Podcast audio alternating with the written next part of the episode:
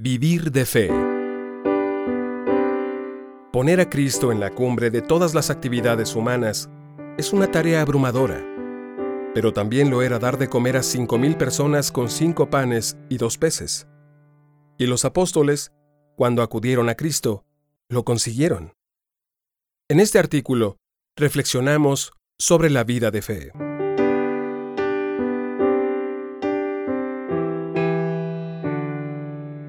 La noticia de la muerte de Juan el Bautista afectó hondamente al Señor.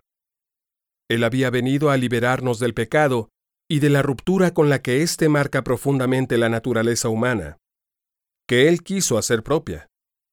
Pero precisamente porque, excepto en el pecado, asumió esa naturaleza hasta sus últimas consecuencias, no le dejó indiferente esta nueva experiencia de la maldad, y en este caso también de la frívola estupidez que cabe en el corazón humano. Se sintió profundamente abrumado y experimentó el impulso de retirarse a un lugar tranquilo, donde pudiera rezar y meditar con paz. Sin embargo, leemos en el Evangelio según San Mateo, al desembarcar, vio una gran muchedumbre y se llenó de compasión por ella. Pasó el resto de la jornada ocupándose de aquellas gentes, de sus almas y de sus cuerpos les enseñó muchas cosas y curó a los enfermos. El Señor no provocó esta situación. Su intención era otra. Pretendía simplemente meditar y descansar, y hacer meditar y descansar a los apóstoles. Pero su corazón sacerdotal no dejó escapar una oportunidad inesperada de atender a los demás, aunque le exigiera superar un estado de ánimo muy comprensible. Como en otras ocasiones, Nada nos dicen los evangelistas de lo que Jesucristo predicó ese día. Les basta que conozcamos, además de su ejemplo de generosidad, los sucesos del final de aquella jornada, que encierran enseñanzas de relieve para quien desea tener vida interior y transmitir a otros el fuego del Señor. Magnanimidad. Transcurrieron unas horas. Las gentes seguían allí y el maestro no dejaba de enseñarles. Los discípulos comenzaron a inquietarse pensando qué sucedería cuando aquella multitud fuese consciente de que no tenían tiempo de alcanzar un lugar en donde proveerse de algo para comer. Acudieron a Jesús. Este es un lugar apartado y ya ha pasado la hora. Despide a la gente para que vayan a las aldeas a comprarse alimentos. Estas personas tienen una necesidad, y hay que darles la oportunidad de satisfacerla antes de que sea tarde. El Señor les respondió de un modo sorprendente. No hace falta que se vayan. Dadles vosotros de comer. Su problema es también vuestro problema. Afrontadlo vosotros. Probablemente los apóstoles no habían acudido a Jesús huyendo de su responsabilidad. No estaban intentando quitarse de encima esa dificultad. Era sencillamente una tarea que les superaba de tal manera que ni se les había pasado por la cabeza que tuviera que ver con ellos. Por supuesto, se compadecían de aquellas gentes, pero ¿qué más podían hacer? Por eso, la respuesta del Señor les dejaría desconcertados. ¿Nosotros? ¿Les tenemos que dar de comer nosotros? Pero si, incluso por el jornal de doscientos días de trabajo, nos darían una cantidad de pan irrisoria para tal multitud, ¿qué podemos hacer nosotros? Pero el maestro no cedió. Quiso que cargasen este problema sobre sus hombros. Algo podréis hacer. ¿Cuántos panes tenéis? Id a verlo. Los apóstoles reconocen la insuficiencia de sus medios. Tenemos solo cinco y dos peces. Traédmelos aquí, les dice Jesús. Durante los años de tarea apostólica que vivieron después, quizá muchas veces pensarían en lo que Jesucristo les había enseñado aquel día. Si solo tenemos estos medios, con estos medios hemos de afrontar el problema. No nos bastan los buenos deseos, la compasión ante la necesidad de la muchedumbre. Tampoco a un cristiano le basta comprobar que un punto de lucha o un objetivo apostólico supera sus capacidades. Los cristianos debemos tener el corazón grande y la cabeza clara considerar con serenidad cuántos panes tenemos, qué podemos hacer, sin dejarnos abrumar por lo que no podemos.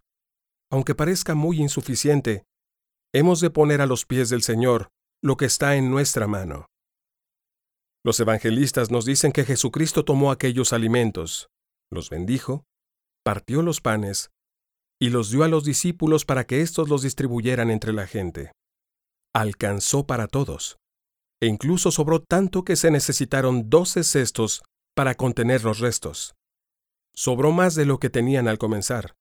La intervención divina hizo que los medios de los que personalmente disponían crecieran en el esfuerzo generoso por ayudar con ellos a los demás. San Juan relata esta escena como introducción al largo discurso del Señor sobre el pan de vida. La relación entre los dos pasajes es clara. La multiplicación de los panes es figura del gran misterio de la Eucaristía, en el que el Señor nos ofrece un sustento suficiente y sobreabundante, y va incluso más lejos, puesto que por el prodigio de la transustanciación lo que era algo solo material y pobre, se convierte en el cuerpo y sangre de Cristo. Alimento sobrenatural. Pan de los ángeles. Nuevo maná que restaura las fuerzas del nuevo pueblo de Dios. Pero también podemos extraer de este acontecimiento otras enseñanzas. Si meditamos la escena tratando de aplicarla a la vida interior, quizá tendremos la impresión de que el Señor nos dice, piensa cuáles son tus medios, examínate con audacia. Luego pon a mis pies lo que tengas, y no te preocupes si te falta, porque a mí me sobra. Audacia. Reflexionemos ahora sobre la situación de los apóstoles que, una vez decididos a poner en juego todas sus posibilidades, se enfrentan a la tarea de distribuir algo patentemente escaso entre una considerable multitud no es fácil hacerse cargo de cómo se produjo el milagro. Milagros de otro tipo pueden ser quizá más sorprendentes, pero desde luego más fáciles de imaginar.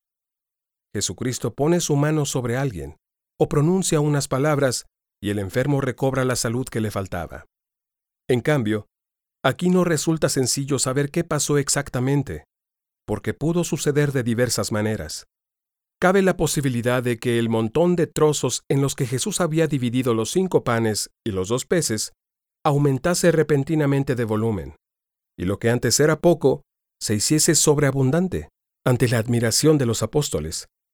Es posible efectivamente que ocurriese así, pero hay otra posibilidad menos espectacular, que ayuda a percibir con mayor claridad una enseñanza fundamental que probablemente Cristo quiso transmitir a sus discípulos y a quienes le seguiríamos a lo largo de los siglos. Pudo suceder que el Señor entregase a varios de los apóstoles una parte de los trozos de pan, y estos comenzasen a distribuirlos entre la muchedumbre. Poco a poco, se fueron dando cuenta del prodigio. Llegó para todos, e incluso sobró. También el maná era imposible de acumular de un día para otro. Dios quería que quienes recibían aquel alimento no perdiesen la conciencia de que era un don divino y se abandonasen en él, en lugar de buscar una seguridad meramente humana. Quizás Jesús quiso que los apóstoles tuvieran una experiencia similar.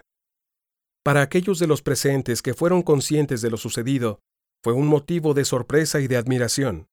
Para los apóstoles, fue una clara lección de fe. Unos meses después, el Señor les iba a pedir que echaran sobre sus hombros la carencia de formación de millones de almas. Id al mundo entero y predicad el Evangelio a toda criatura. Sin duda, se les iba a venir encima una tarea que claramente les superaba. ¿Quiénes eran ellos? ¿Qué podían hacer? ¿No sería más razonable proponerse metas que estuvieran a su alcance?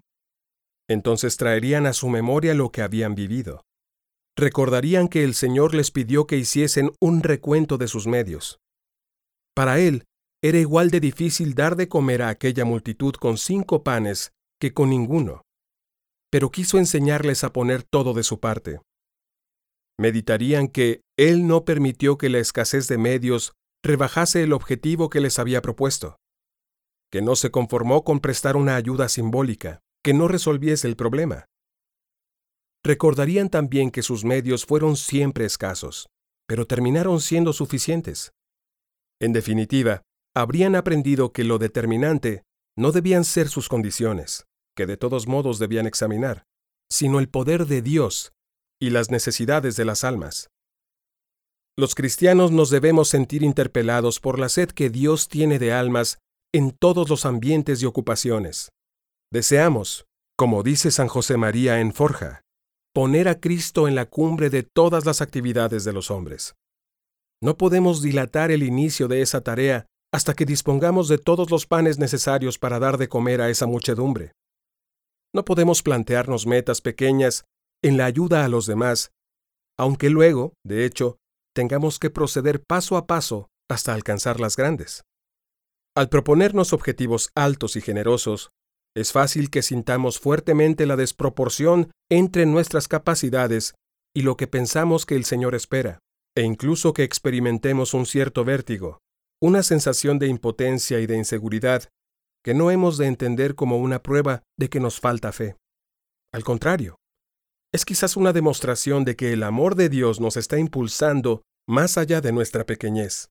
Este sentimiento de inquietud, lejos de contradecir la magnanimidad, da sentido a la esperanza, porque donde hay absoluta certeza, la esperanza no puede existir. Optimismo. La fe con la que el Señor espera que actuemos no consiste, pues, en la seguridad de que nuestras cualidades se multiplicarán. Consiste más bien en poner nuestros cinco panes al servicio de Dios, en actuar como si esos panes fueran suficientes, incluso si mientras lo hacemos seguimos sintiendo palmariamente nuestra limitación. La vida de fe no se demuestra en los sentimientos, sino en las obras, también cuando los sentimientos parecen contradecir esas certezas fundamentales en las que se apoya todo nuestro actuar. En un punto de forja, San José María explica que el optimismo cristiano no es un optimismo dulzón, ni tampoco una confianza humana en que todo saldrá bien. Es un optimismo que hunde sus raíces en la conciencia de la libertad y en la seguridad del poder de la gracia, un optimismo que lleva a exigirnos a nosotros mismos, a esforzarnos por corresponder en cada instante a las llamadas de Dios. La fe del cristiano no es la ingenuidad de quien no se hace cargo de las dificultades y confía, por eso, en que todo saldrá bien. Al contrario, la fe genera un optimismo que hunde sus raíces en la conciencia de la libertad, es decir, que se sostiene y se alimenta de la conciencia de que las cosas pueden ir mal, y de hecho a veces irán mal, porque la libertad humana, la nuestra y la de los demás, no siempre buscará lo que Dios quiera. Es, por eso, un optimismo que lleva a esforzarnos por corresponder en cada instante a las llamadas de Dios, aun sabiendo que ni siquiera así tendremos certeza de que todo será favorable. La fe que el Señor me pide y espera de mí no es, por tanto, la confianza en la buena marcha de las cosas, es la seguridad de que vayan estas como vayan, Dios se servirá de ellas en mi favor, en favor de quienes me rodean y de la iglesia entera. Dicho de otro modo, Dios no espera de mí que todo me salga bien, ni tampoco yo espero de Dios que si hago lo que debo, todo evolucionará favorablemente. Sería ingenuo pensar que basta ser bueno para que todo sea positivo. Dios espera que yo me fíe de Él, y por eso ponga lo que está de mi parte para que las cosas vayan bien. Y yo tengo la certeza de que, haciendo lo que Él quiere, estoy logrando el objetivo que realmente importa en mi vida, aunque aquello no siempre produzca un estado de cosas positivo. Habrá cosas que irán mal, pero seguiré el consejo que ofrece San Pablo en su epístola a los romanos. No li vince a malo, sed vince in bono malo. No te dejes vencer por el mal, al contrario, vence el mal con el bien. Y por esto, a pesar de todo, el bien estará venciendo, omnia in bonum, todo es para bien. El Señor ha encomendado una gran misión a la Iglesia y a cada cristiano. Es lógico que advirtamos que excede nuestras capacidades e incluso que, al pensar en ella, en ocasiones nos sintamos abrumados. También lo es que a veces, ante tanta labor, no sepamos por dónde empezar y tengamos la tentación de permitir que nuestra limitación nos bloquee. La meditación de la escena que acabamos de considerar nos hará de nuevo conscientes de que el Señor espera que, como los apóstoles, asumamos la responsabilidad de ayudar a muchas almas, aplicándonos a esa tarea con todas nuestras capacidades, y espera también que comencemos a hacer lo que podamos, sin dejarnos dominar por la preocupación de si conseguiremos culminar la labor. La escasez de nuestros panes y peces no ha de ser motivo suficiente para impedir que hagamos lo que en cada momento esté en nuestras manos. Dios proveerá a lo que venga después. Así, aunque no sintamos una gran seguridad, estaremos de hecho viviendo de fe.